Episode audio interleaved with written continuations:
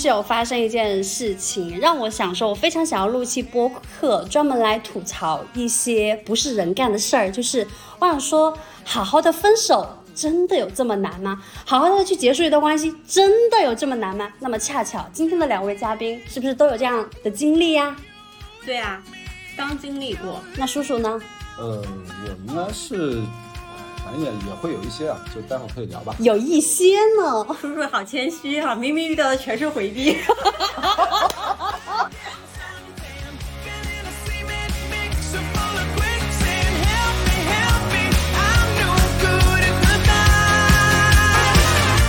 提前爆料了是吧？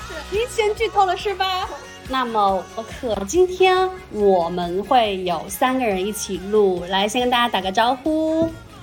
Hello，大家好，我是 Summer。夏天之前大家应该有听过我的对关故事吧？对我们那一期讲的是工具人，用好了工具人，我就可以上天堂那一期。第几集？赶紧提醒大家去回看第几集。没事，回头放在评论区吧。然后还有，我们今天还有一位男生哦，叔叔来。嗯，大家好，我是 Niki，然后我是今天乱入进来的。对，不要这样说，没有，是我们的特别邀请。乱入是什么姿势？不是。怎么突然开始开车？这全是虎狼之词。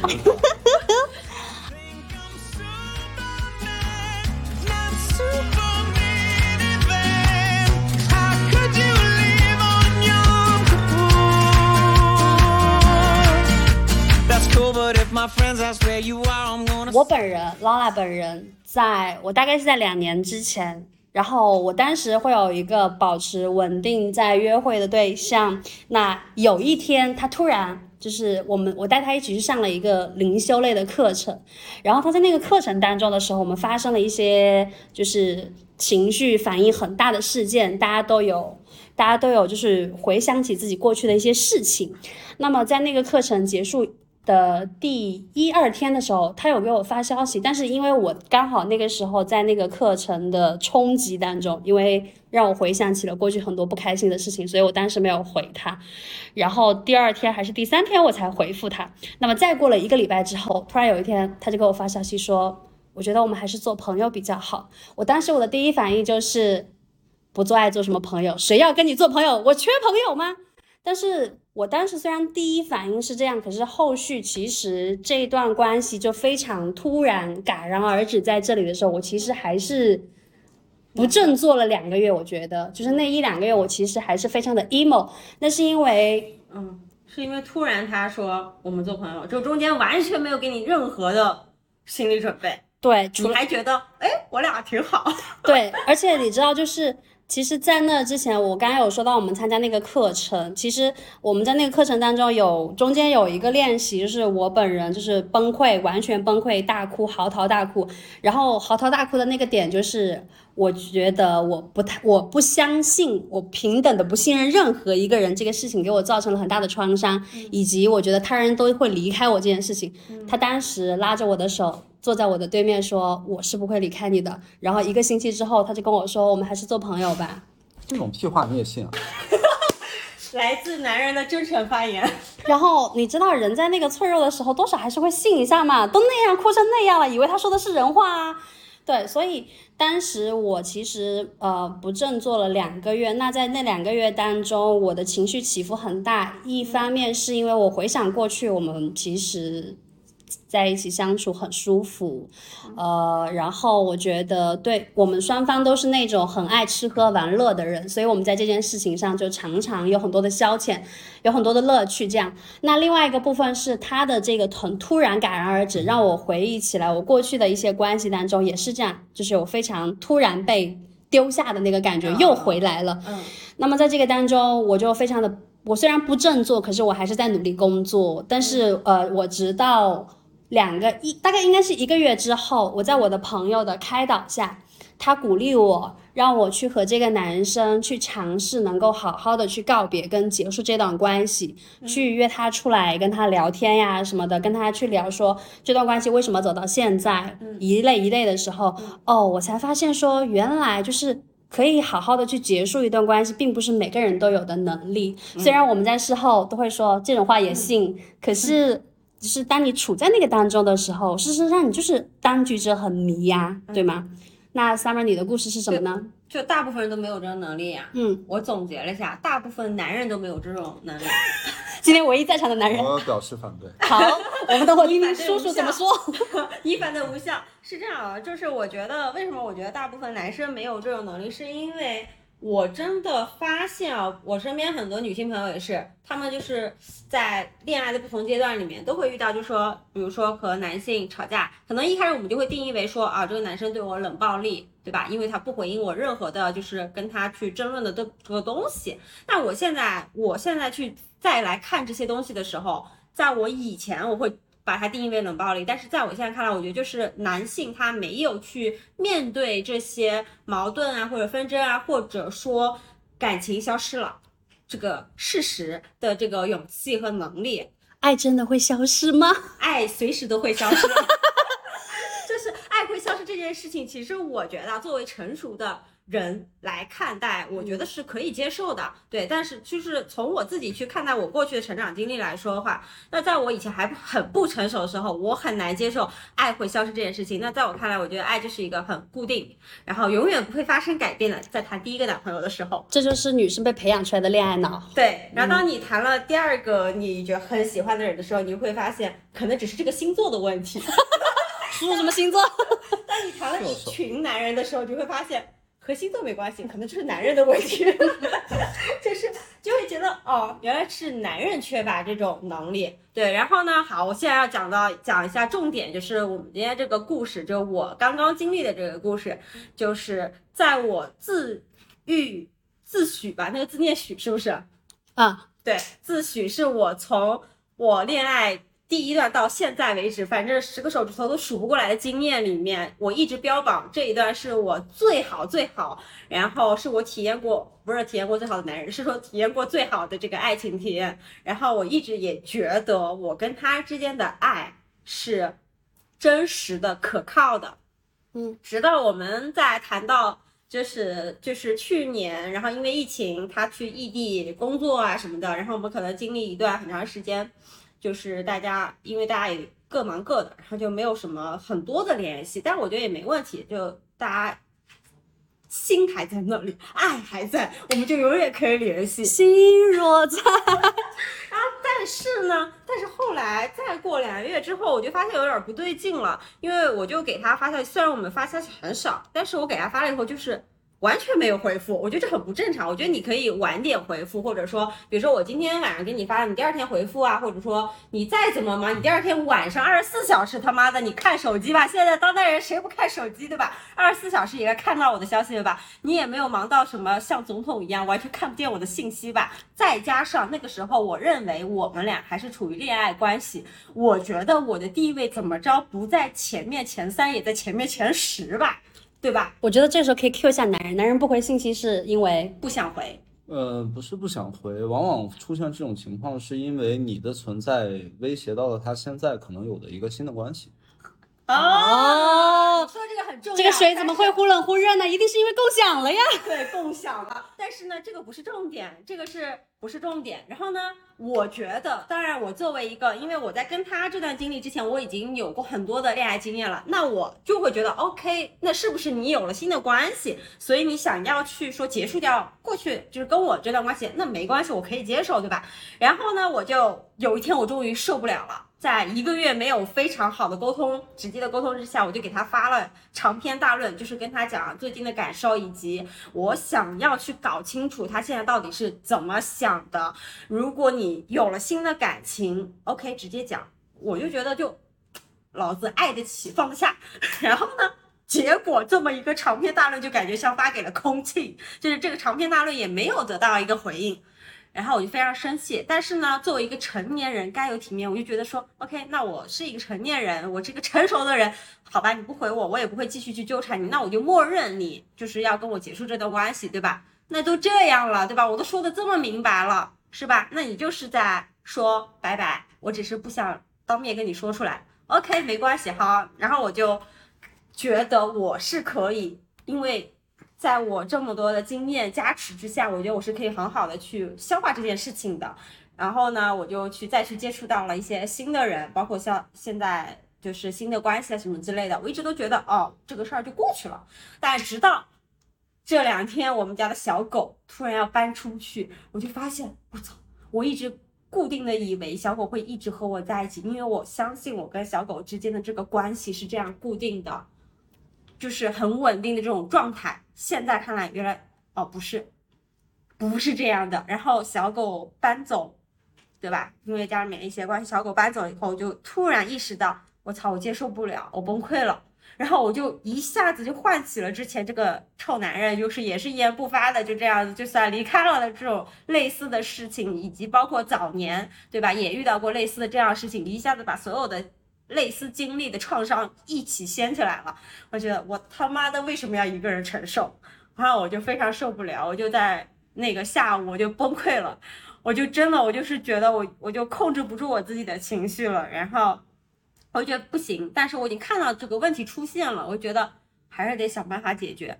然后呢，我们 Laura 老师就说你得直面这个问题，所以我们先解决了小狗的问题，就解决了关于小狗这个要不要再回来啊，或者怎么样这些，这个就不细展开说了。但是通过解决小狗这件事情以后，我们争取了一下小狗的抚养权，然后呢，把小狗事情解决以后，我又觉得 OK，呃，在这个。过程里面，我发现了，那么我有很多感情上面这个些东西我要去解决，所以我就去找了这个之前我以为我已经消化掉的这一段情感，找了这个男主角前男友，找了前男友，我就给他发了一长段消息，我说我因为小狗这个事情，就看到了我跟你之间的关系，这个对我造成的一些影响，我觉得我还是处于一个受伤当中，只是我看起来好像很好，但其实我受伤了。嗯，我说我我想要，我需要。不管你同不同意，我需要一个好好的告别。嗯，对我说，哪怕是好好的结束，我需要我们当面去讲清楚这件事情。嗯，好在这一次回复的很及时，但是他他妈回我说小狗离得远不远？然后我就唉啊，男人你看吧，这就是男人逃避问题的一贯。我们有男人来，男人说说。呃，我觉得我先表达一下，就是其实。呃，人类从很早时期到现在，一直有很多东西是靠故事去传承的。嗯哼，一个故事呢，它就会有开头，会有发展，然后会有高潮，然后最后归于平静。嗯，那作为一个恋情来讲的话，我觉得你们之所以对这个事情这么深恶痛绝，就是男人突然消失，相当于你们可能是在一个高潮的过程中，对呀，或者你觉得是很好的状态中。对啊，这个故事没有讲完，突然就没有了。是啊，这就很像你在看一个你很喜欢的电视剧，就突然断更了。对啊，或者你看个电影，看了一个小时，你正非常沉浸其中的时候，这时候你妈就不让你看了。是的。然后后面你就会一直去想这个事情。是啊。但如果说这个电影或者电视剧你从头到尾看完了，你对这个东西其实就没有那么多执念了。没错。你看完就 OK 了。是这个点没错。嗯。但是一个负责任的编剧和导演是不是该把这个电视导完了？编完了，他再放出来，而不是说拍到一半说老子不想拍了。我觉得是这样，是不是这个道理？我我我我同意你说的这个事情啊，但是我觉得你不应该把这个事情就归到男人身上，而是总会有人会选择以逃避的方式来去面对感情。这并不是一个讨论的。其实我觉得我们今天晚上不是真的在讨论什么两性的对立啊，或者怎么样哈，我们只是在讨论我们遇到的这些问题里面男生存在的问题。我不是说所有男人都一定是这样子的，而且我觉得，其实，在想要开这期播客的那个点，其实对我来说，我觉得是大家要去看到，事实上，你可以有那个好好结束的那个能力。对啊。当你如果没有好好结束的时候，对于逃避的人来说，以及那个。被动逃避的人来说，双方其实是一个非常大的挫败跟一个创伤。对啊。那我觉得，如果大家都想要一个更和谐跟一个更健康的关系，那你就应该来听这期播客。那些还在逃避的人，你他妈就应该来听这期播客。这硬广太硬了。我我等会儿，对对对，我等会儿在后续肯定会跟大家说，就是在这个事件当中我们是怎么处理的，是有一些办法是可以参考的。是的。好，来回到这个女主角身上，所以你你们。见面的情况如何？所以啊，然后我就约了他，说要见面。好在这次他同意了，对。然后见面之后呢，呃，我觉得我在见面之前其实没有，已经没有太多情绪了。在他同意说愿意跟我来，就是好好的就正式告别的时候，我觉得我已经没有很大的情绪了。其其实我觉得那个大家的那个放不下或者如何如何，不管是什么情绪，其实建立在我没有去做那个行为，是当那个行为发生的时候，才代表我在接受这件事哎情。没错。后面再发生什么，其实没有那么重要。对对对对对 OK，go on 就是当我发现他接受以后，我就其实也没有觉得哦，就是因为我跟他见面的目的也不是要跟他和好啊，或者跟他继续，我只是想要一个就是回应，出来了，对吧？清晰的，对，而且以及因为我觉得，就是那个时候，我会觉得他对于我来说是最亲密的一个，就是伴侣，对吧？就是一个在你心目中非常重要的一个人，就突然不给你回应了，其实是很伤的一件事情。对，然后所以呢，他答应跟我见面以后呢，然后我们就约约了几点钟在那个地方见面，然后他约了个大早。想说什么情况？约了个大早，约了个早上，约完了是打算怎么样？下午就赶着去工作嘛。然后来了以后，我问他，我说你下午是不是有工作？没有。我说那你约我早上干嘛？他说因为我要早起。好得，这下是完全放下了，就已经完全不在乎你的感受了，对吧？然后我说哦，好的。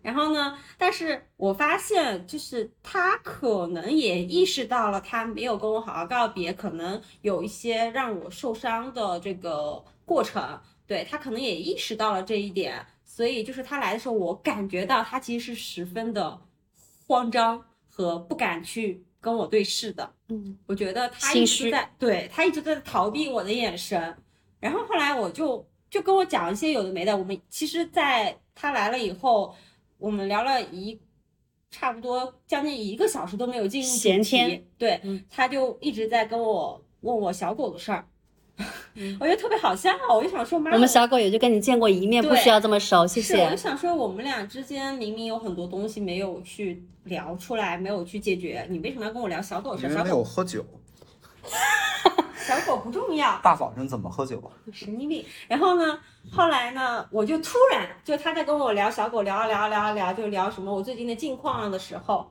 我就突然问他，我说你是不是谈恋爱了？嗯，然后呢，他就说，他就愣了一下，然后他才说，啊是，然后就笑得老心虚了，对吧？嗯，后来我说，哦，不就是谈恋爱嘛？我说，那你谈恋爱，你跟我说一下就好了呀。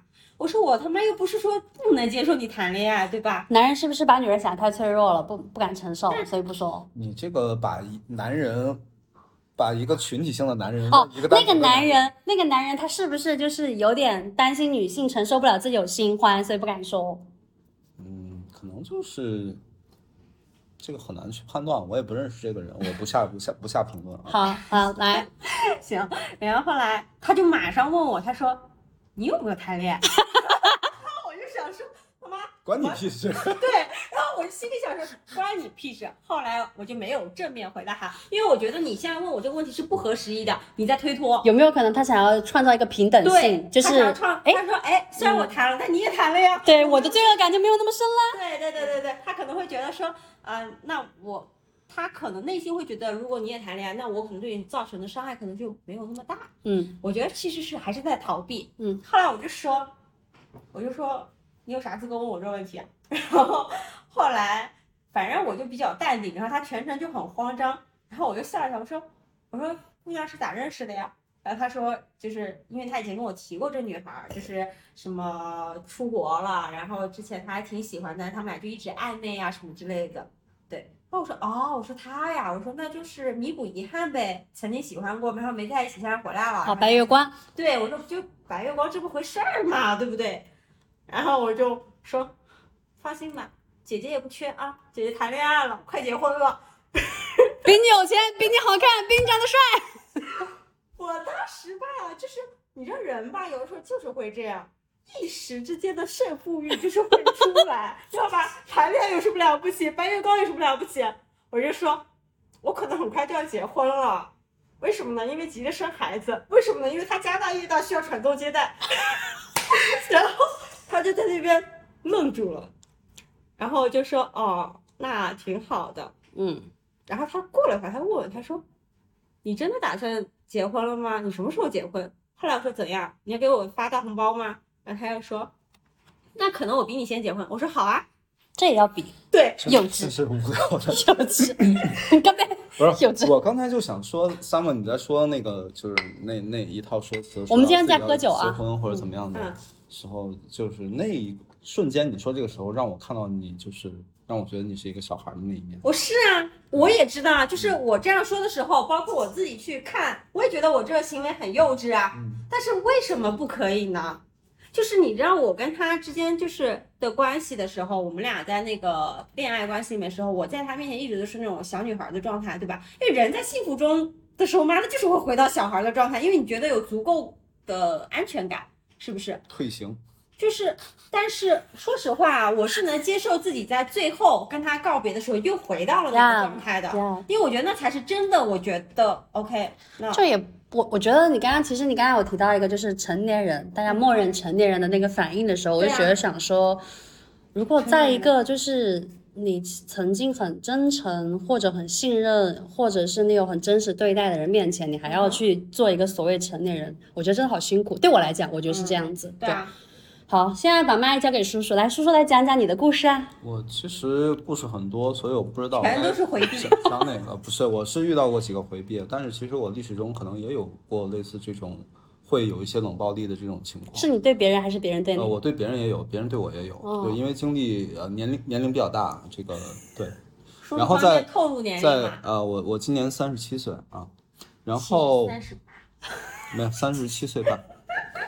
OK，其实我想说的是，嗯，就我过去看到过一句话，我觉得很有道理啊，就是人从来不是一个整体性的东西，它是一个，呃，每天都在不断的消解过去的自己和产生新的自己的一个状态。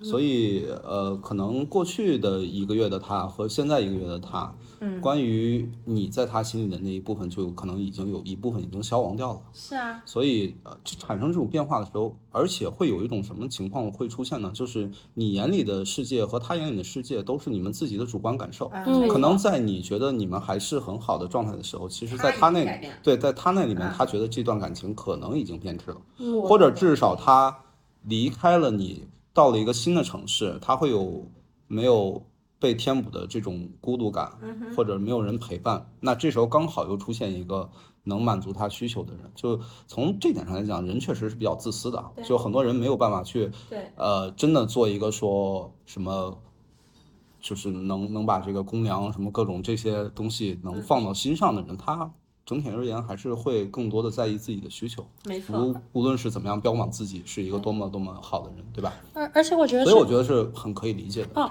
哎，我我可不可以补充一下？就是刚才你说那部分，我跟你讲，在我恢复情绪，我情绪比较平静的时候，我就是我的脑子里会有这些东西的，就是我也是这样想的。嗯哼，但是当你其实是因为是这样子，我们每个人在情感经历中，对吧？其实你就是一个在那个情绪体验中，就你很难一下子清醒的意识到，哦，我是不是掉入了这样子的一个情绪的这个闭环里没，我没有出来，对吧？嗯我可能跳出来，我才能看到说，哦，那。当然了，我现在我也可以写这些，妈的人就是会变，爱就是会消失啊，对吧？那么他变了，我也会变，对吧？就是我们我也不可能一直对他这么专一，这些我都知道。就事实是什么，道理其实大家都懂，但是关键是在什么？在情绪里的时候，我们其实人就是没有办法做到一下子跳脱出来，说我发现了，哦，我这样想就是我自己就是我要去调整或者怎么样，对吧？我们要允许自己在这样的情绪里，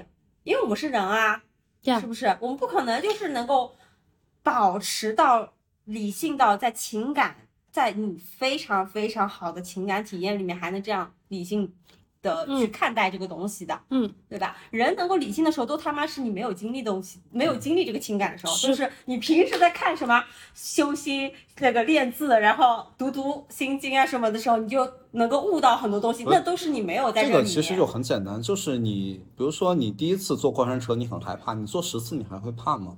会的呀，其实不会的，因为那个失重的感觉不会消失啊，哥哥。但是你会习惯，你会习惯，但它不会消失。失重的感觉永远都不会消失。就是就是你知道哦，我可能就是说我在坐过山车的时候，我知道我马上到哪一刻我要失重了，嗯嗯我会提前有个心理预设，对但是不代表我到那一刻我就不害怕。就你该害怕时还是会害怕，你该他妈掉下去的时候，你觉得自己要死了，还是会觉得自己要死，是就这么回事。因为人是没有办法控制这种东西的。所以这个时候我就感觉到男女性思维的差差别了，就是你依然还是哪怕做十次，还是感兴趣占据上风。而对我来讲的话，我觉得如果我遇到十次这种情况的话，我一定是每一次的这个这个感受或者说这种情绪的暴露都会一次比一次要更强。是这样。先讲一次你印象深刻的吧，别说了，吃瓜了。呃，我等会儿再象反驳你。呃，我去年遇到了一个回避啊，就是嗯真真正的一个回避型人格，因为我人生中从来没有，就是之前没有遇到一个这么强力的回避哦，型。回避的程度还有分一级、十级。哎，对，所以说你为什么老遇到回避？哎，别插嘴，来听瓜了。我没有老遇到回避，我只是有的时候会十级了，不是不是，你你要注意到一个前置的条件。我说这个人是我第一个遇到的，我认为是一个真正回避性的人。就在过去，我从来没有知道有这么样的一个人。嗯，然后所以我认识这个人，然后当他出现了回避的状况，我才去发现哦，原来荣格有讲过这个回避型人格。嗯，然后我才去看了很多关于这个东西的一些呃一些知识。嗯，然后呃，我其实跟这个女孩认识的时候，我们第一周真的就呃每天都在聊天，什么每天都在聊，我我跟我跟你们不一样，嗯，这段掐掉。对我我们是在那个社交软件上认识的，然后就聊得很好嘛。一般其实我觉得，如果你对这个人感兴趣，或者这个人对你感兴趣，很简单的一个迹象就是两个人可以聊得来，可以从前半夜聊到后半夜。啊，如果能连续能聊天四五个小时都不觉得腻的话，那说明双方的精神是很共鸣的。嗯，然后见面的话也很好，差不多就是第二次见面牵手，然后第三次呃第二次就接吻了，可能不到一周吧。然后周末去了一个外地去玩，然后在酒店然后就睡了嘛。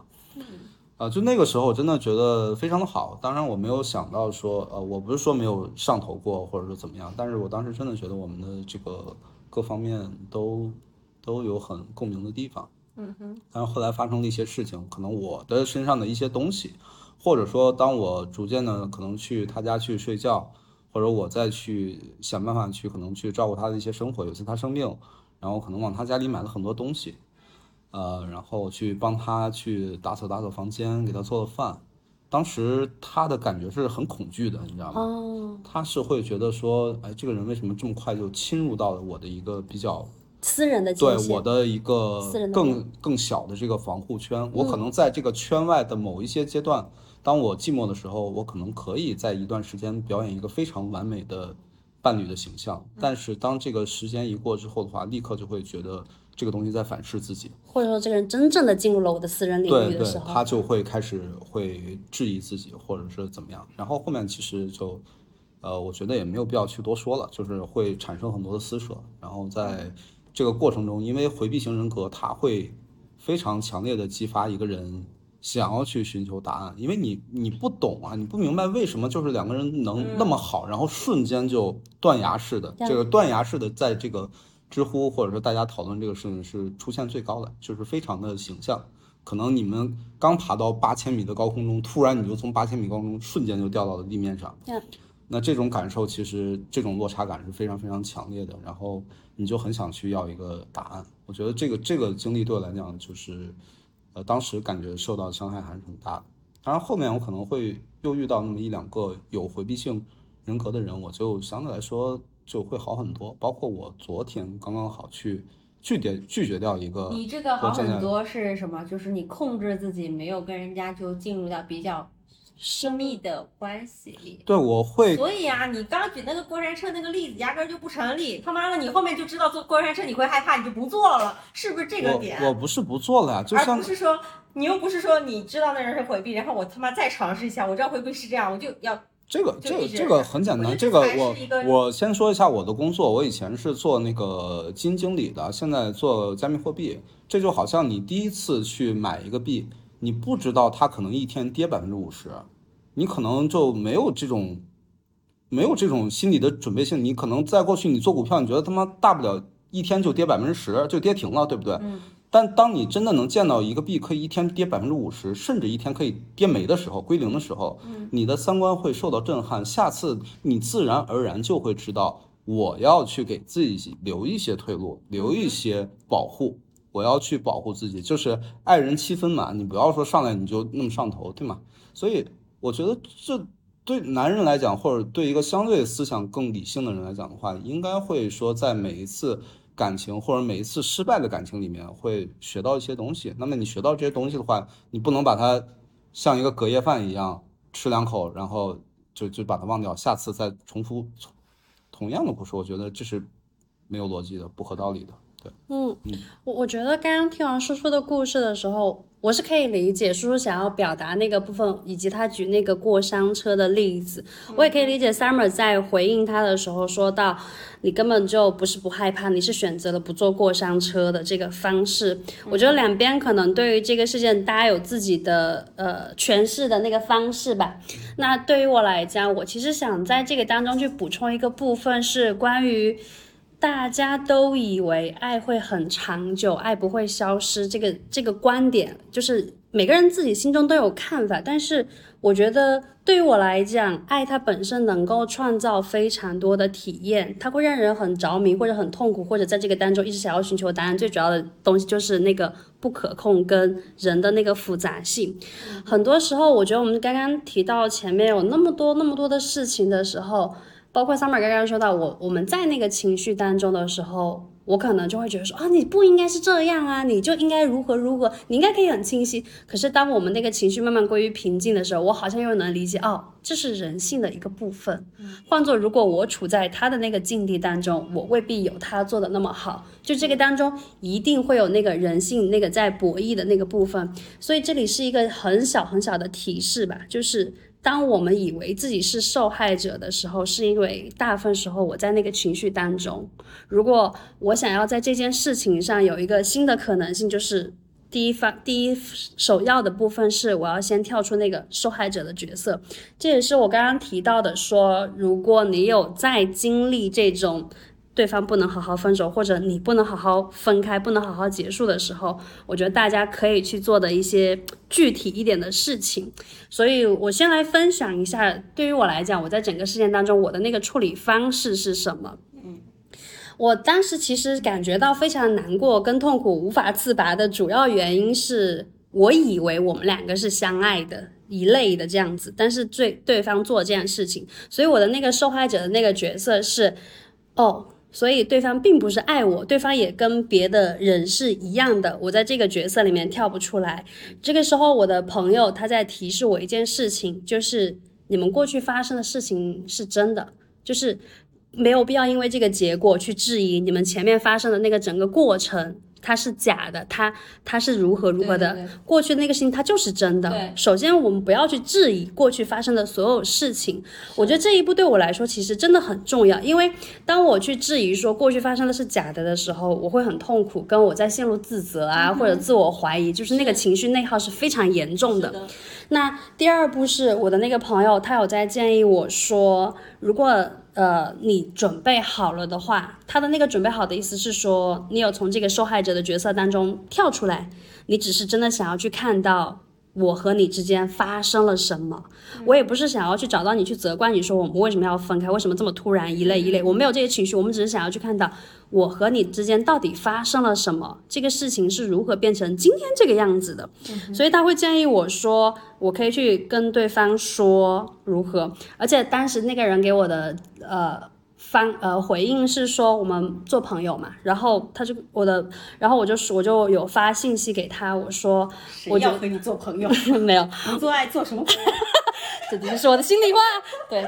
然后我就有给他发消息，我说 OK，我说我们当然是可以做朋友的，可是我觉得朋友之间他也有一种相互支持。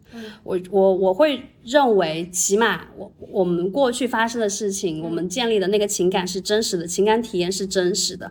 我会觉得说，那我们现在要分开的话，朋友之间也需要互相支持。我觉得我可能没有办法时刻保持这么理智在跟你回话，我可能会。因为我们在一起的时间也很长，我可能会突然间就是想到一些什么事情，情绪上来，我可能就会想要找你，然后想要跟你说什么。啊，如果我有发生这样的状况的话，你可不可以回应我？就是你也不要就是呃冷漠闭麦，对吧？你需要就是你可以回应我说你看到了我。就是当我看到你这样子回应我之后，我会自己慢慢的就是这个情绪会过去的。对方就说好，包括就是在那个我们后续的过程中，呃，我们大概会保持两个月左右会见一次面，就是那个过程在慢慢的消失过程中，我发现我从一开始的见面的时候，我的情绪很激动，就是我在。哭诉说我对你有多好一类的什么什么什么。情感绑架。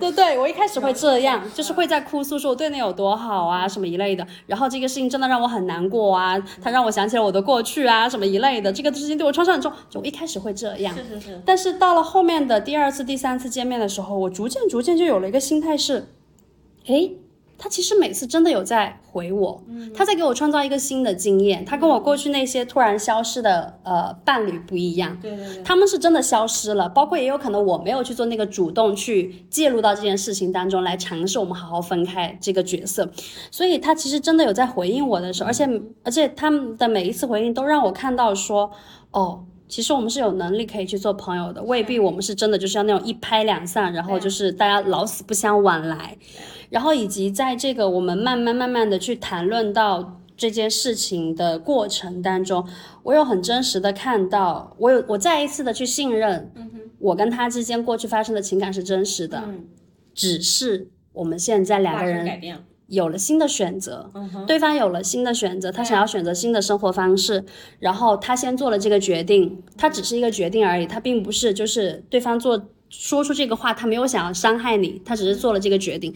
当我逐渐逐渐去看清楚整个局面是这个样子的时候，哦，我恍然大悟，我才发现哦，原来原来分离这件事情，它的确是需要一个过程，以及我们双方是需要有这个能力去做这件事情。而且你知道吗？我觉得最精彩的部分在于，当我跟他这样非常友好的结束之后，我反而没有对这个发生新的关系产生害怕，或者是我，或者是我会，而且我反而会觉得说，哦，那我在之后的时候，在找伴侣，或者是跟想要跟人建立更深入的链接的时候，其实我的首选是对方在发生这种冲突或者发生这种状况的时候，我们可以好好的坐下来沟通，这个是一个非常重要的能力。那你知道吗？嗯我刚刚就想到，我觉得我们几个人啊，其实都是已经算是人类当中比较成熟的那一类人了，就处理关系已经算是比较成熟。比如说像我，对吧？我去跟他见面，我没有马上责怪他。就是我去数落他，让为什么要让我这么受伤？为什么让我这么难过？好，你为什么在我完全未知的情况下，突然开始了新恋情，而我还沉浸在我们俩可能还是那个恋爱关系的时候，我没有去责怪，对吧？我只是很淡定问他，你是不是那个有新新的关系？呀，那我再去回想我以前年轻时候的这个经历，那我可能以前就比较年轻的时候遇到了这样子的男生不会，我就会这种信息轰炸啊！操，你为什么我不会骂脏话，但是我会问他说你现在是什么情况？我真的很爱你啊，我为你做了多少多少事，然后我可能还会做更多的疯狂的事情，觉得我可能可以改变这种状态。就是你不回复我，我要想尽办法做一些事情让你来回复我。那好的、坏的、疯狂的，我都会去尝试，对吧？什么以死相逼呀、什么之类这种事情，我跟你讲，这以前是真的做过的。然后搞得人家就把你拉黑，对，所以就是我觉得就是在不同的年龄阶段，可能真的就是对于这个情感的处理.我觉得就是从一个不成熟到成熟。我觉得我现在已经真的算是非常成熟了，即使我后面赌气说啊，我现在找了一个比你牛逼的 那个对象，那我他妈的就不能回归一下，我的情绪需要发泄，对吧？是的我其实已经就是在用非常体面的方式来结束，可能只是这么一说，其实是缓和一下大家之间的一个气氛 Yeah. 对吧？但我真的觉得我现在已经做的非常体面了，比起我不成熟的过去来说，对吧？你还可以更体面，你还有进步空间。我为什么？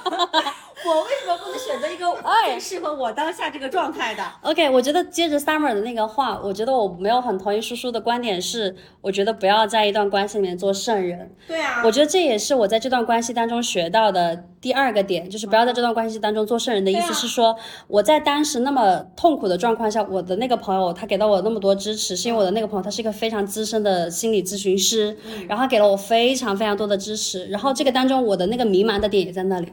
我觉得我跟那个说只呃要做呃不做爱呃不只做朋友的那个男生，因为我比他年纪大，然后我有过婚史。然后那个男生其实是一个就是年纪很小的男孩子。嗯，其实在这个过程中，我有想过，我比对方成熟那么多，经历那么多，我觉得对方会有会有很多很多什么。哦，我在这个当中，我就会觉得，哦，那其实我应该更包容他呀。然后对方会做出这样的一些反应，应该很合理呀。然后包括就是我在那个后期在寻求支持的那个过程，可能对方并不尽人意，我也会在想说，哦，因为他没有像我身边有这么多资深的人可以支持，所以他可能有些部分做的不好，怎么样？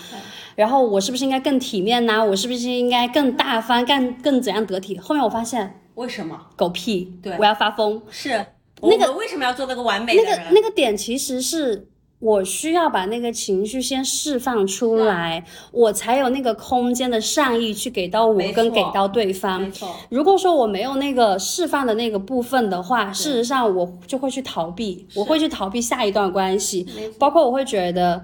第三个点了，就是我的那个关于爱的这件事情的，我的那个门一定会关掉。老实讲，我其实活到今年三十一岁，我也没有觉得爱现在成为我人生中最重要的事情。我当然现在还有非常多想要去体验的，包括我会觉得事业是我最好的选择，还是如何。可是老实讲，我依旧会感觉到关于爱、关于陪伴这件事情，对于一个人立在这个世界上的根本有多重要。如果没有陪伴，没有这些爱的东西，事实上你想要去发展你的事业或者发展更大的一个版图，你不会有那个支撑点，你就会空空荡荡。然后你的这个东西是一定对我来讲，我觉得它会是无法去让我去获得一个滋润的。所以，我其实看到说整个这样一个友好的处理，也不是友好处理了，当中我发疯了，整个一个这样完整的处理。然后我看到了我自己，我才能够去体谅别人，我有这个释放的空间，我才有善意给到我跟给到他人，我的那个关于爱的这件事情的门才不会关上。当然，我也不是之后就说我要恋爱脑或者，但是我会觉得我依旧是很享受被人爱或者去爱人的那个感觉，这个东西对我来说，我觉得是很好的一件事情。对，我觉得我就很接受自己啊，我为什么要表现那么完美？我在想，如果我下午没有那样小孩子一下，小孩子气一下，没有这么赌气，其实我心里是还是会有不舒服的。嗯，因为好像我们看似就这么轻松的这样讲出来了。我的不舒服他妈的没有完全解决掉，对不对？我是不是要这样子赌气一下？然后有了这样子一番，然后我再自己去安静一下，对吧？给我自己一个空间，我再去啊冷静下来，我我能想明白，爱是真实存在过的，这一切发生我都可以接受，对吧？所以只有这样子一个过程，我才能很好的再去给他做一个收尾。我一直到了晚上，我才会觉得 OK，我已经完全平静下来了，我才会去给他发消息说，不管怎么样，还是很感谢你曾经真实情感的付出，给了我很好的这个体验体验。对我说，就祝你后面一切都很好。呀呀如！果我没有下午发个疯，那我可能到了晚上觉得 我下午为什么我要 emo 了。对我为什么下午不发疯？我可能还回来想不通，对吧？我可能又在信息上面跟他继续发疯，那不是没有意义嘛？对对不对？所以我就觉得适当的发一下疯，我觉得我我我还是很能接受自己那个一面，我并不认为我需要更理性的去处理这件事情，因为我不想要自己就变成一个特别特别理性的人，因为我觉得如果我真的变成一种特别特别理性的人，可能我后面就会慢慢失去了对情感的这种体验和这种愿意去进入到这个东西里面了。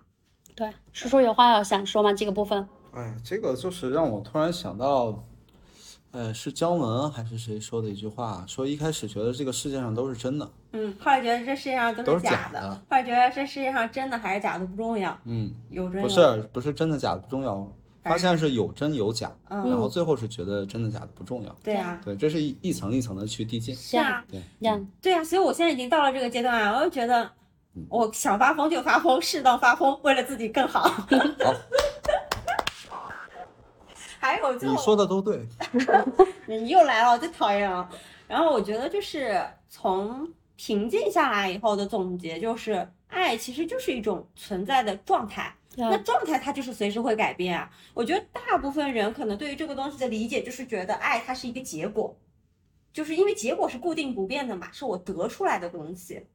但是存在的过程它就是会随时改变的，它就是说我们不断的去 doing 一些什么东西，对吧？然后这个爱就一直持续了。呀，那当我们不去 doing 了，对吧？那么那可能也就没有什么病啊这种东西，对吧 Yeah 所以我觉得就是就是当我们认清了这个东西的时候，那我们出跳出了这个情绪，我们就能接受了 Yeah 对吧？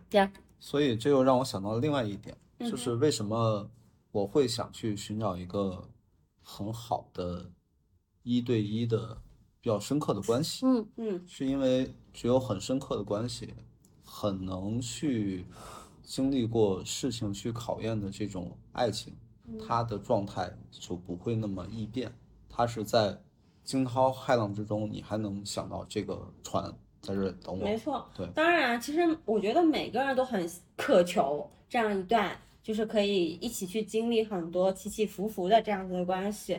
那他妈的，你又不一定马上就能筛选得出来这样子的对象，对不对？我们还是要经过大数据的筛选，漏总嗯你原这大。数据，这是大数据。我们要尊重这个万事万物发展的规律。说白了就是说，你一下子碰到这样子的，我觉得这种概率是非常低的嗯，对吧？所以我那没办法，所以我真的建议大家就是多谈恋爱，多筛选。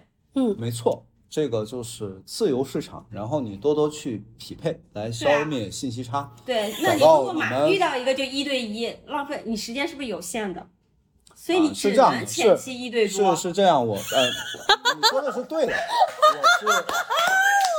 我 是是说我是说我是认同的，我是认同的，对，就是我的默认是，如果说我们两个没有达成默契，说我们进入一个 exclusive 的这种嗯 relationship，、那么我们就是可以去嗯和不同的潜在的可以去在一起的对象，然后来去观察，哎，他是不是可能是那个嗯，在逆境中还能给我支持的人，或者说我愿意在逆境中给他支持的人。对呀呀，那你对呀、那你在筛选出来这个人之前，你岂不是还是得大规模的筛选？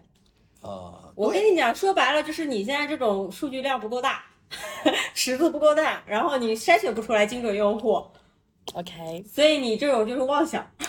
来，我们先拆一下，OK，好，那我们要准备，就是拆吗？我在翻白眼。好，来，就是在这个播客的结尾，我想要跟大家说，就是这一期播客其实我们都没有做任何准备，完全是直抒胸臆，就是讲了大家想讲的东西。那对于我来说，我会想要跟大家分享，大家。既然呃不，大家就是祝大家既可以有这个好好分开、好好结束的能力，更重要的是你愿意很勇敢的去体验这一切，因为呀，如果你就是所有的这些过程，它都是值得体验的。然后在这个过程当中留下适合你的、有利于你的经验，然后把那些你觉得不 OK 的东西去把它释放出来。是的，我相信就是。无论你有没有一个最后有没有得到一个好的伴侣，但我相信这些过程跟这些经验，它一定是可以帮助到你有一个更加健康的爱性关系。人没有一步路是白走的，没有一次爱是白做的。就是经济总结。好的，那我们在最后跟大家就打个拜拜啦。好，好啊，好，我们感谢感谢今天的特别邀请嘉嘉宾，感谢我们今天的晚晚餐赞助的金主爸爸。好，感谢叔叔。好谢谢。好，拜拜。That's cool, but if my friends ask where you are, I'm gonna say She was caught in a mudslide, eaten by a lion Got run over by a crappy